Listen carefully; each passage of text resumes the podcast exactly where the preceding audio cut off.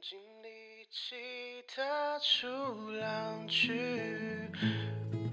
放下一切的生活，等待机会的是我。调整呼吸，无尽感受。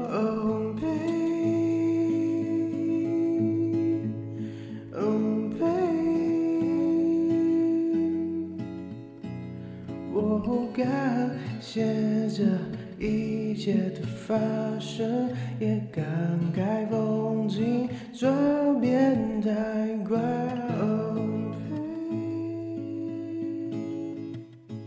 Oh baby, oh baby 端午节啊，端午节啊，中了呀，能够中了节，粽子节，没有端午节，端午节是外来。国语，粽子节，哎，粽的节，是粽哎，还咸粽，咸粽，咸粽咸就是咸，按咸哦。我爸爸家乡有几句话，咸艸六挖，听得懂吗？我从小听到大，终于听懂。咸就是好咸哦，少好热，不不不不不不不不热，辣辣，挖。很滑，啊，为什么？我们家有一道客家人必必做的一道菜，尤其是有朋友来访，好，或是过年过节逢年必做的就是酿豆腐。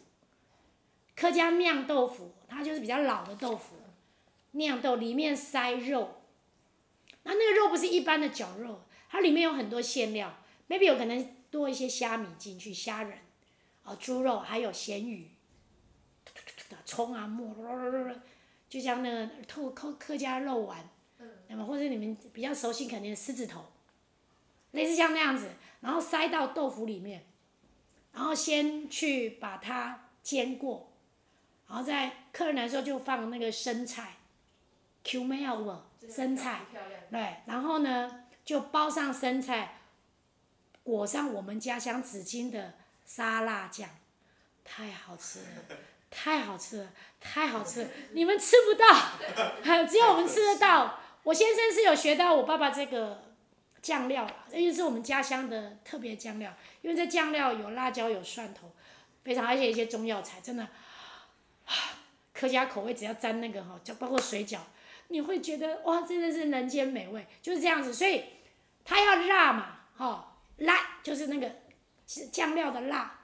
烧就是你放在那个火锅上面啊，他们就是类似那种围炉嘛哈，然后它要这样子热热的，它要让它滚就不就不就不就，所以咸啊够咸够热，咸艸六挖就是我爸家乡话，对啊，所以通常呃大概端午节我们有时候我们也会做，不过通常我们会做呃米豆粽，米条米条粽米条板啊板粽。就是有一种豆子，我们台湾的客家人比较少吃，有一种米豆，就是白色的豆子，有点像长豆，你知道吗？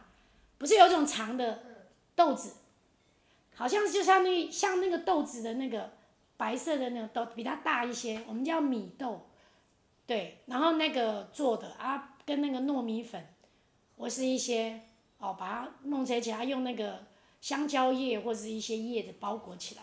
哦，那个叫板粽，板粽我爸爸家乡板粽，但是我们这边很少是北市线腔，他们大概会有板粽，我们这边还是一般的糯米粽哎，好啊，所以我们端午节会讲粽的节，嘿，果粽哎，包粽子，果果粽子，所以那个果就是果果粽哎，那我们的粽子除了咸粽之外，还有甜粽，甜粽你想知道吗？想。好，甜粽叫碱粽。碱粽，哦，鸡嘛，鸡就闽南话赶快嘛哈，对，啊我们叫碱粽，嗯，碱粽就是减重，OK 嘛？那这边应该很少包馅料，就是那个就是米呀、啊，然后它跟它那个碱啊，把它和在起来，所以弄出来粽子就是像 golden 一样，黄金一样，哦，好漂亮哦，然后冰在冰箱拿出来哇。这样透明透明的，就像水晶粽一样，对。然后呢，我们又把砂糖桶去熬煮，有点像有稍微有点焦焦的哈，对，然后淋在上面。啊，比较偷懒就淋蜂蜜。然后通常减重，我们大部分比较多，我记得呃晚些时间我们就用阿婆会用呃小比较小一点的竹叶，那另外会用香蕉叶，香蕉叶，香蕉叶，其实香蕉叶是好的叶子哦。我这次我们园区的端午节，我就故意用香蕉叶来包巧克力粽，欢迎你们来，我再多教你们一些客家话。因为其实客家人在越南的那边，印尼很多客家人，对，呃，他们都是用这个在包粽子，尤其是包那个，因为用粽叶包吼，基本上你经过煮过，粽叶变软，不容易破掉，而且粽叶香蕉都是到处都是，很容易。你像可可发酵啊，可可豆发酵要变巧克力，它都用粽叶，不是，它都用香蕉叶，因为香蕉叶因为叶子大，包覆性好。第二，它可以阻绝空中的一些肮脏东西掉进去。那第二，是因为它因为包覆性好，它维持它的恒温，OK 五十度不容易失温。啊，那高温把它打开来，很容易包。那第三就是香蕉叶的背叶，它有一些让它促进它发酵比较 OK 的一些，人家说酵素啊什么之类的一些菌种等等。所以目前全世界南美洲因为本来就是热带水果都用香蕉叶，所以香蕉叶是很容易取得又是好的东西。香蕉花也很好。香蕉花。香蕉花。香蕉叶。好，香蕉叶，我教你香蕉叶，香蕉叶。香蕉叶。哎，好棒哦！嘿，香蕉叶，香蕉。香蕉。香蕉，我们也有吃生的香蕉。香蕉花听说，对，有人说对什么什么一些也有一些疗效啦。香蕉花去煮水。很好，那如果像有些糖尿人怕糖分，像我妈妈有时候就把生的香蕉去用蒸的，或是水煮过，然后打开之后它就是这样子透明透啊，不是透明就是白色，然后它沾什么？你猜沾什么？酱油。醋。醋可以，蒜蒜头加酱油，再加醋，对不对？这样沾，好吃，对不对？甚至呢，你可以再切一点那个，七前草，七前草，你知道是什么吗？高战草，嗯，九层塔，切点下去，客家的什么那个，那个那个白斩肉啊，嗯，白斩鸡呀，白斩肉，对，就是用烫的有没有？水煮然后切片的，对，沾这个，这是客家正式正统客家风味的蘸料，Number One，对，你一定要吃。哦啊，你因为你访问客家嘛，那你就要来吃吃看。OK。那就是关于老师，嗯、呃，我们刚刚从语言啊，然后又聊到，就是你谈到这个族群，你必须也去了解他们的饮食文化。对。那就是无论是客家小炒啊、僵尸大肠，或是客家板条，就是这些客家美食，其实大家都耳熟能详。然后就想问老师。就是为什么客家菜通常都又咸又香又肥滋滋呢？其实应该是说，大部分的客家人哦，都是往比较贫瘠的地方去。像我爸爸他们是在山区。那以前呢，客家人他打拼基本都在山区、山下，沿海很少客家人，沿海都是闽南人，所以闽南人都比较赚大钱。在海一带嘛，他出口方便啊。但是你会发现客家族群比较，人家说他三忙啊，三忙就是说比较怕表，所以他们都是往不要跟人家竞争嘛，都往山区去。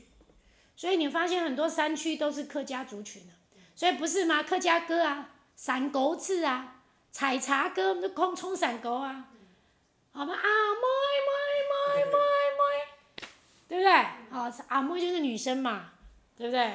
好，对啊，又唱回来啊哈，哎什么啊阿龙啊哈，哎对我的什么什么什么情，对，就是山歌子，就是都是在山上，所以可见很多的客家族群都在山里面，所以人家讲说客家人比较应景精神啊，那就是哈，为什么呢？因为工作嘛会容易流汗，所以吃咸的对他来讲是需要的，它可以锁住水分，是不是？咸可以锁住水分嘛，所以它一定要够咸呐，然后可以锁住水，因为在流汗呐，会流汗，是吗？所以应该是这样子，没有咸，没有味道，吃不下，太热啊，黏你啊。你没有淡淡的，你怎么吃得下饭？没有吃得下饭，怎么打拼呐、啊？用了大标什么？对，所以我们就按照就是常理来讲啦，吼，对，也不要说什么研究，因为就是要够咸嘛，对不对？对啊，所以就是讲说有有才会够脂肪，才会有热热力量啊。所以为什么有些奶甜、梨甜的人，他要吃高热量的东西？然后他的下午还要吃点心，比如人讲的板条啊、米其木啊，米其木你知道吗？有听过。嗯，米苔目啦。哦。米苔目也是米做的，啊，米苔木怎么做你知道吗？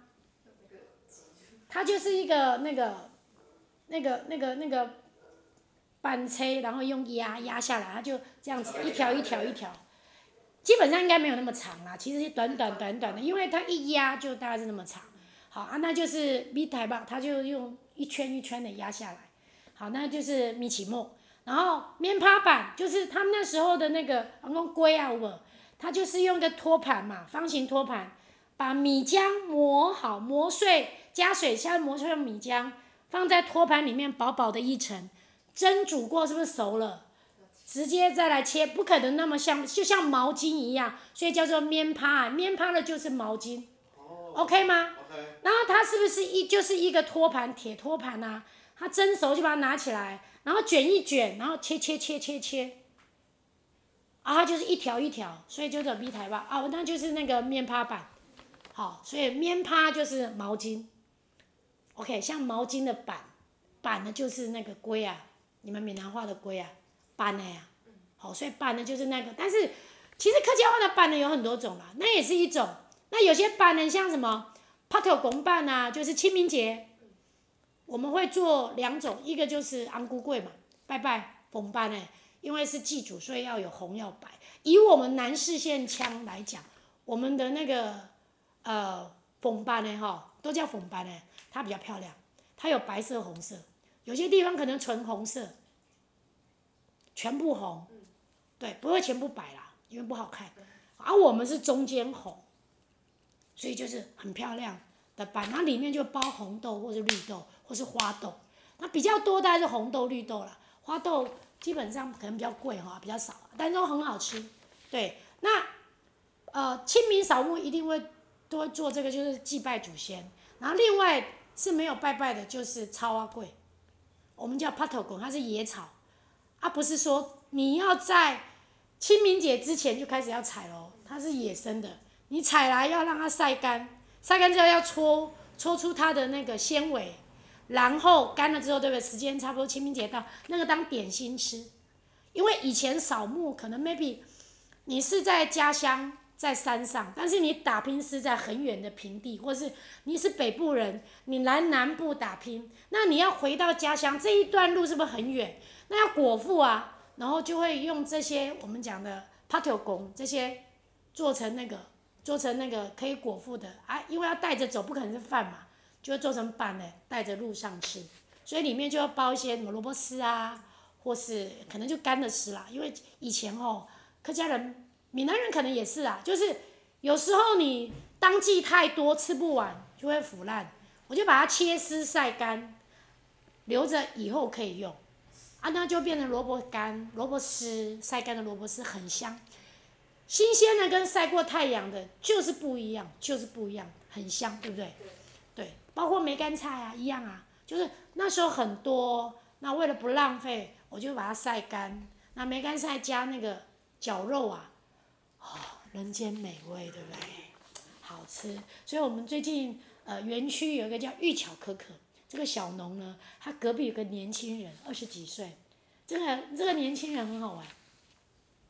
他是客家人，他用客家人在教客家风味的腌菜，他就做梅干菜，教人家做梅干菜，教人家做很多腌制的东西，然后就在他们家隔壁，然后他就把这个我们讲的这个呃梅干菜，加上它的巧克力，做成梅干菜风味的巧克力。好酷哦！好酷，对不对？得到奖很好的奖项，好像是金牌奖，才刚拿到。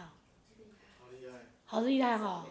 啊，他是客家人，啊，他是印尼嫁来台湾的，对，印尼嫁来台湾，然后因为他是科技人员啊，他实际上是在桃园，因为科技业嘛，他跟他先生认识是，呃，他先生可能公司在在在在马不在马来西亚，他是马来西亚来的，在马来西亚啊，因为认识，然后就嫁来台湾，然后后来因为婆婆都是客家人，就是在呃万峦那一带。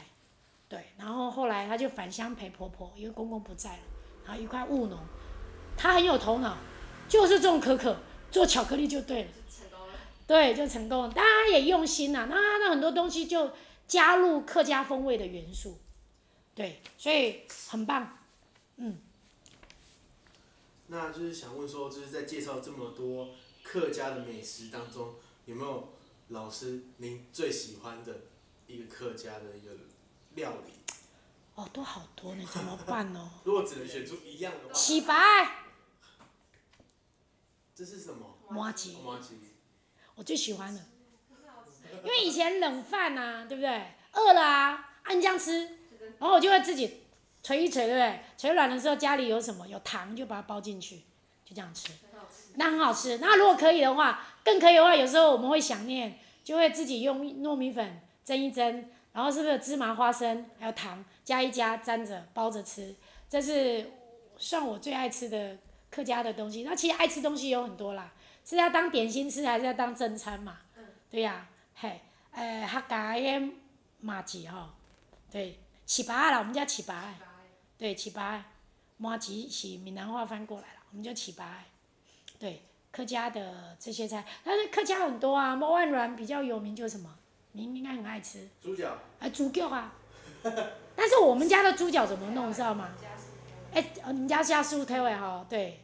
啊，我爸爸是用那个，我们也是红烧啦，但是我们跟那个万软的不一样，我们是就是用用水，然后猪脚，然后放葱段什么之类，我们熬出来也很好吃。嗯，熬出来很好吃，但是我们不会太多肉。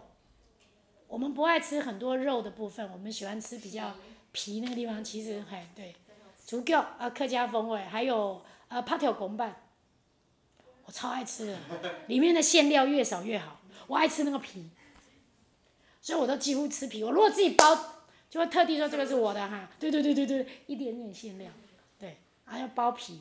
哦，那个是最爱吃的，因为那个要不容易，一年才吃到一次，因为它要采收，采收你要晒，所以。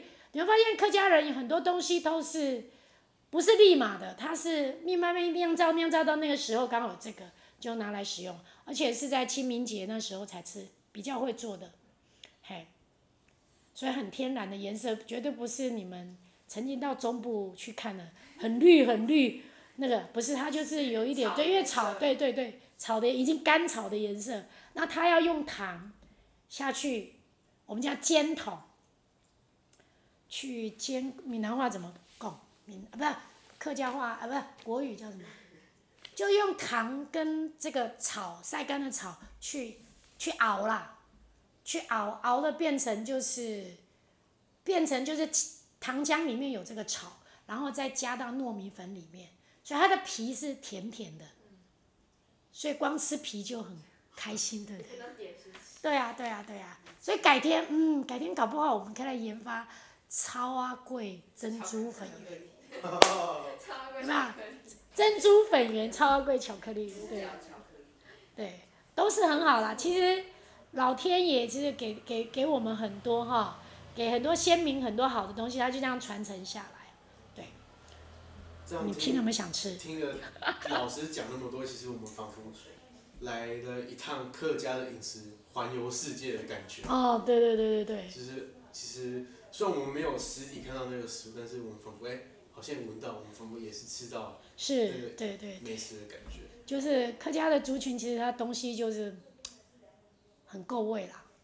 对，他客家人其实基本上吃不会很清淡，坦白讲，就你讲的很够要咸要够咸哦，炸要够酥哈，对对对，啊，辣要够辣，对，咸够咸，甜够甜，酥够酥，就是一切都是最精致、最最极。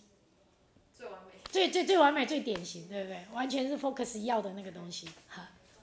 那就是想问说，就是对于老师来说，嗯，关于客家精神上面，就是老师您的解读会是什么？客家精神哦，其实客家人就真的是勤俭啊，勤俭持家打拼啊，哈。坦白讲，真的是哦，那个那个是祖先遗 流流传下来的，那个安讲精神，就是对很多事情是绝对，他只要答应老板，就绝对会做到，不管。他怎么样极力，他都会做到，对，就是应景精神啊，这是客家不可磨灭的精神啊。啊，很多事情就固执，好，反过来就固执哈，固执，按固执，哦，非常坚持啊，坚持他要的东西了。他也是因为，或许吧，也是因为这样的坚持，我们的就是那个客客家客委会也会一直在办这样的一个认证嘛，哈。只是我是觉得。对比较小的小朋友，是不是多一点弹性啊？让他更快乐一点，不要那么的那严格哈。那对孩子会惧怕。那我也希望他变成就像美语一样，所谓美语，对，就生活化。还有任何人来学美语，就是很快乐。因为我以前学美语让我惧怕，是因为 KK 音标，然后什么什么什么，对不对？片语。我就没有这个生活，你硬要我这样子，我就是不行，我就不及格嘛。怎么考都是二三十分，对不对？那同样啊，好，同样如果说你你的课语就变成一个有趣，现在学美语乐趣，直到我教幼稚园，我我我再度回来教幼儿园，是我小，我从台北然后结婚回来，那时候我女儿刚好有个机会啦，哦回来，然后我的旧园长就跟这个新的这个园长，哎有一个人你可以去找他。他很会做道具，就叫小叶老师，好安家来帮忙，所以我进到重新回到这个幼稚园，也感谢我这个园长的张秀莲老师，他给我更多的空间。他就是艺术家，他是舞蹈老师，是戏剧创作者。那他创作的东西就是很天马行空，那也因此造就我的孩子跟着他玩戏剧、玩舞蹈，我们就很多的遐想跟天马行空。他常常一个告诉我。小月，我要这届吼接迄个文化中心，他闽南人，我闽南话也跟他这样学。后来现在国语已经客家话里面已经不是很标准了，因为已经大杂烩了。对对对，卡在一起了。我女儿就说：“妈妈，你现在考考新传师或是要去认证，你可能很难哦。你很多话都不是很标准。”我说：“没关系啊，听得懂就好。”对。那因为我接触的老板几乎都是闽南人，所以我就跟大部分的时间都是跟闽南族群在一起，所以自然而然就很难呐、啊。哦，对，OK，好，那就因为这样，我们老板他就是一个很天马行空的艺术创作者，那我就跟着他做很多的道具，然后跟着他在这幼稚园，所以呃就是有这样的一个方式，然后就有这样的一个教学的方式，我就是跳脱啦，跳脱一个限制。那因为我们没有立案，所以我们也开了没七年啊，七八年，不知道有没有十年，我忘记了。我去的时候，那时候好像是开两三年，那因为不没有没有完全立案，所以我们没有很多自私的东西，反倒是创创造老板他想要给孩子的氛围，啊，他对孩子他觉得艺术领域跟一个自信度就是在舞台，所以我的孩子是在舞台长大的，自然而然。他就是一个舞台者。那现在的孩子需要舞台，Podcast 也是舞台啊，只是一个网络音听的舞台嘛。那现在的 TikTok 也是舞台啊，是吗？你你上了这个舞台，不管是有形无形的，你拿了麦克风，你就可以朗朗上口。这个是要慢慢去训练。那我的孩子，尤其是老幺，他就是这样的一个氛围长大的孩子，他觉得上舞台叫做。四个字，天经地义。有一次我带他去比赛全国性的唐诗新唱，那时候他不到三岁，阿嬷带大，阿嬷要带他嘛，爱哭啊。每次一播姐姐比赛的歌，唐诗新唱的歌，姐姐很会跳舞啊，一播他就很安静，然后我妈就去做她的事，就不会吵他了，所以他就每天都是看这个。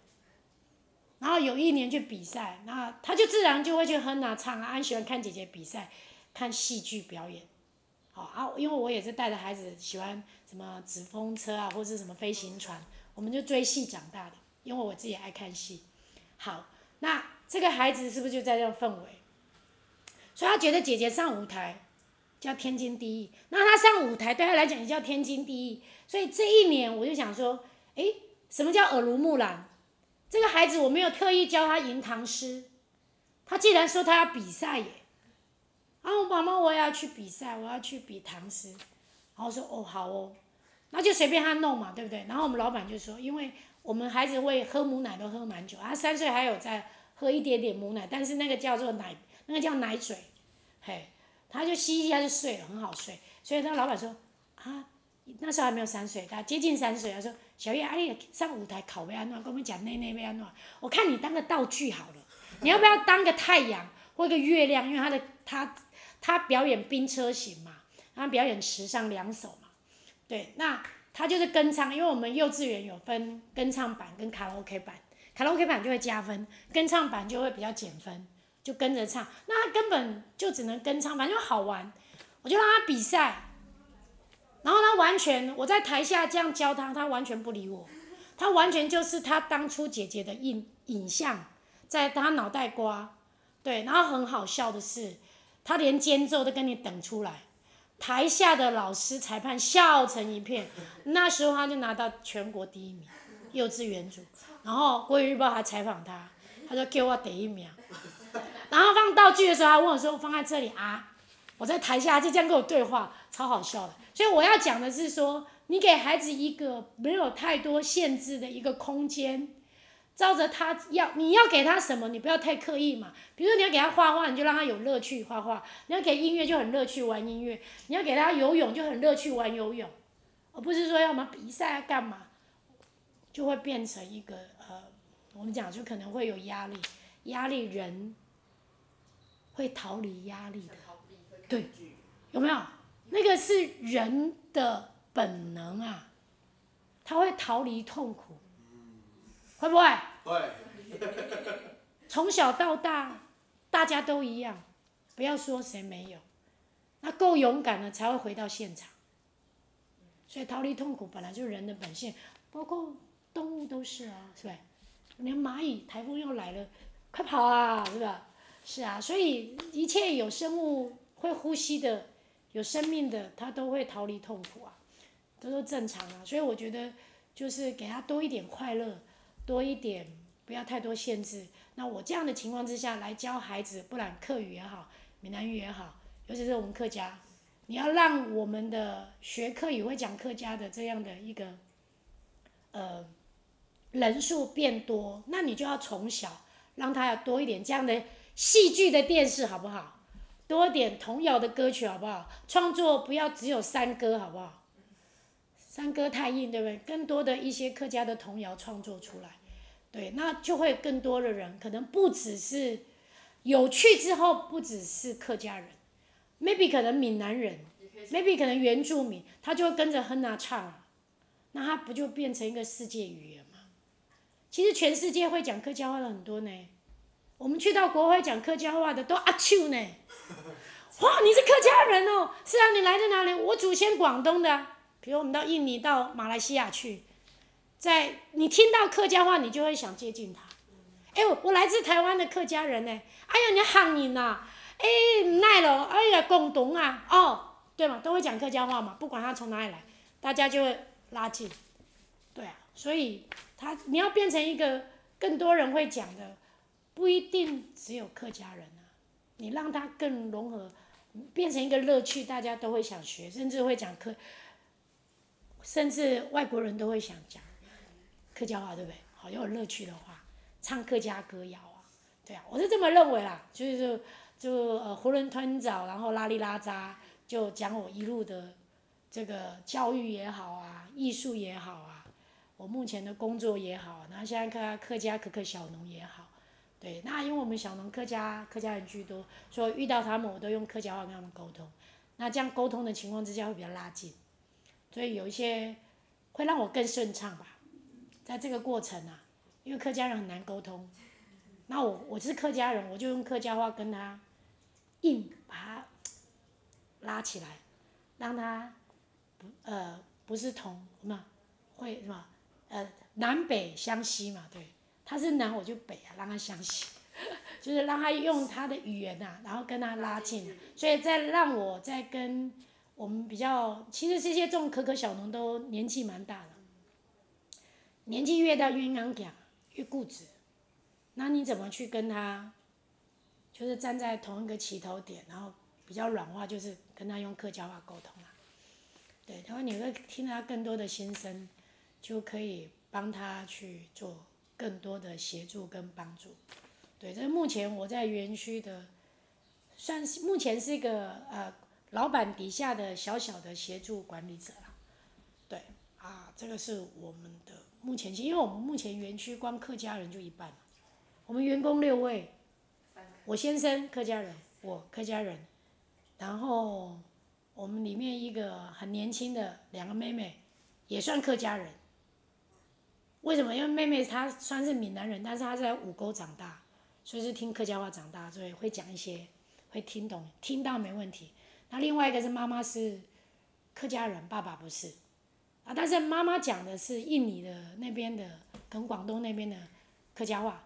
就长乐客家比较难沟通一点，差一点点。啊，但是会还会听四县呐，对，然后另外一个是海陆腔的客家人，有一个唯一的不是客家人的，就一个，六个人就只有一个，对。啊，所以我会希望说他们遇到我们客家小农，就尽量是用客家话去跟他们搜寻，啊在沟通方面就会比较拉近，所以我觉得你会讲对方的语言，你是可以。更顺水，就想顺水推舟啊，去处理很多的事情，嗯，这是我觉得附加的价值啊。那在就是最后几个问题当中，我其实蛮好奇，就是关于就是、老师，你有在你的 FB 上面有分享过，就是甜爱分享一百件封箱的作品。对，你有被你察觉？还没，还没，还没，因为我后来搬了。我搬家，我本来是在我妈附近，想说照顾我妈方便，啊，我的东西非常非常非常多，对，我都舍不得丢，因为是花心思去做创作。你怎么知道这个东西？我找到的。啊，太厉害了！我我希望我能够在我有生之年能够把我这么多的作品啊，但是有很多作品是因为是为，比如说啊，你是万人国小，那你这次要表演。那你委托我来制作，有些东西我没有留一些东西，其实作品不止一百件啊，更多，有些不知道留到哪里去了。对，但是有一件我更引以为傲的，就是目前我不知道有没有丢掉在东势国小，屏东东势国小不是台东啊，东势国小我创作的客家牛。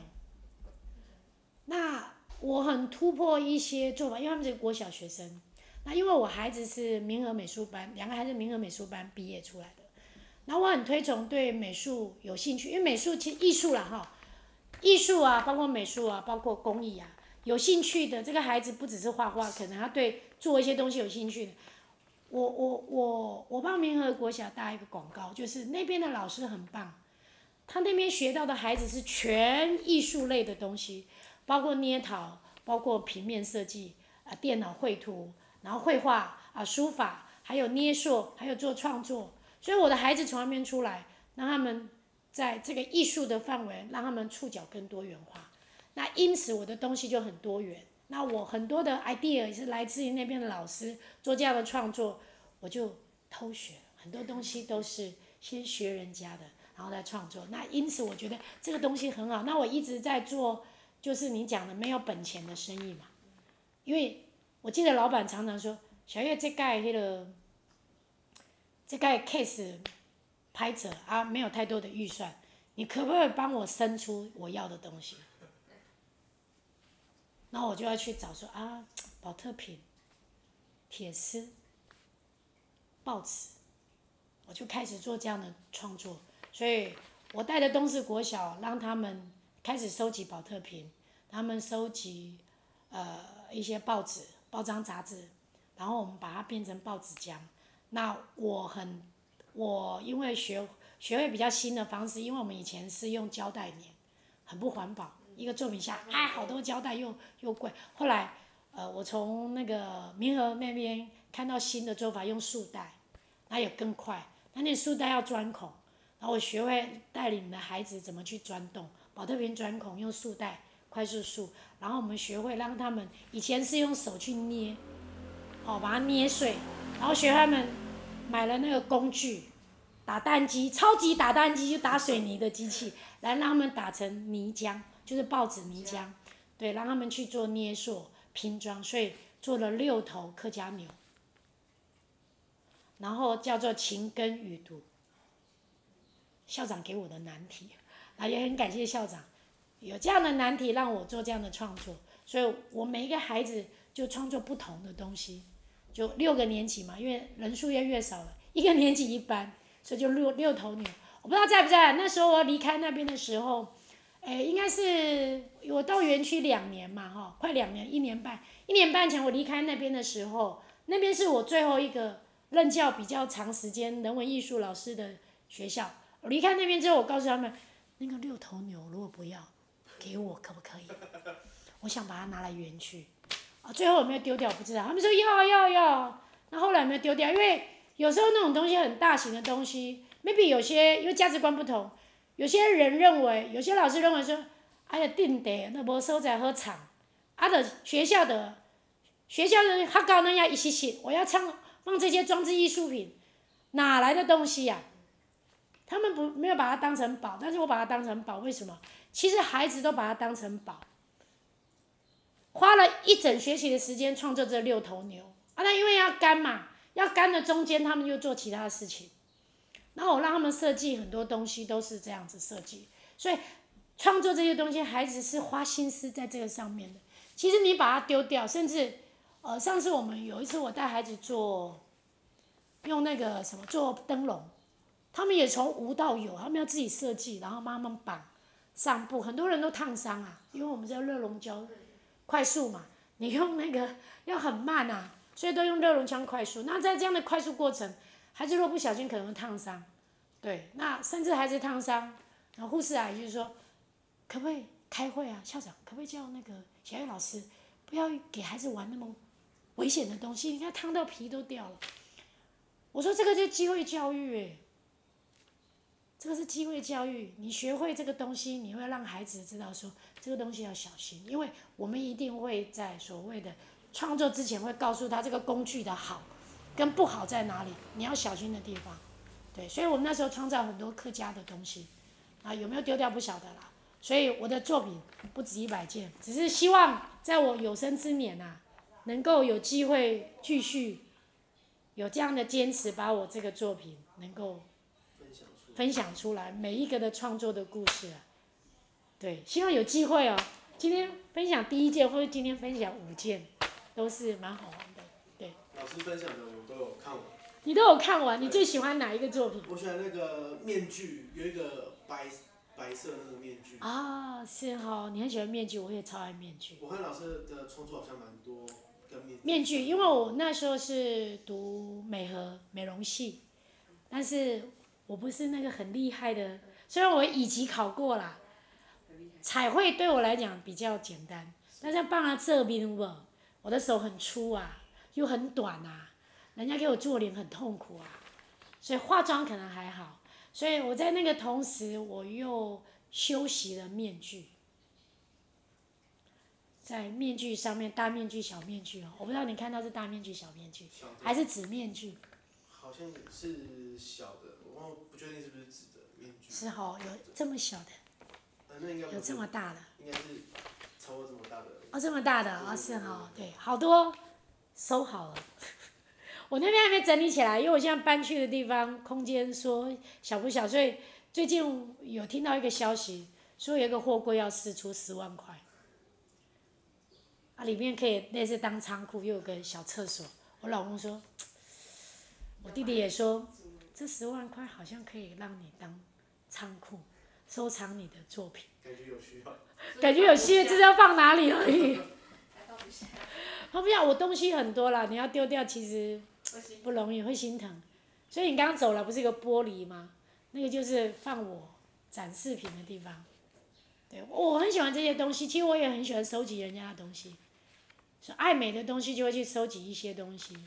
对，maybe 我不是很厉害的人，但是我会看过那个东西，然后在综合之后变成我的另外一个创作品。对，希望有机会吧，哈，好不好？那语言是承载文化最重要的载体，也是族群认同重要的标的。嗯。那非常感谢，呃，老师接受我们的专访。那最后专访老师有几句谚语要送给我们的听众。OK，那我来跟大家分享三个月哈，其中第一呢。生人一好，万人一斗。哦，这个是比喻讲，做人要懂得知恩图报。好，OK，那我妈常讲的啦。对，就是他如果跟人家吃人家一口饭，他通常会赶快回到家会拿一杯米还给人家。好，就讲生人一口，好，万人一斗。好，第二句呢，是果子摆树头，也就是类似饮水思源的意思。也就是说呢，不要忘本啊，你莫忘本啊，哦，人家呢给你这样的一个机会，能够赚大钱，那你记得赚的钱要去感谢人家哈、哦，就说识果子摆树头了哈，跟刚才那个生人一口万人一丢啊，意思也还相同啊。那第三呢，呃，呃，一样米养百样人。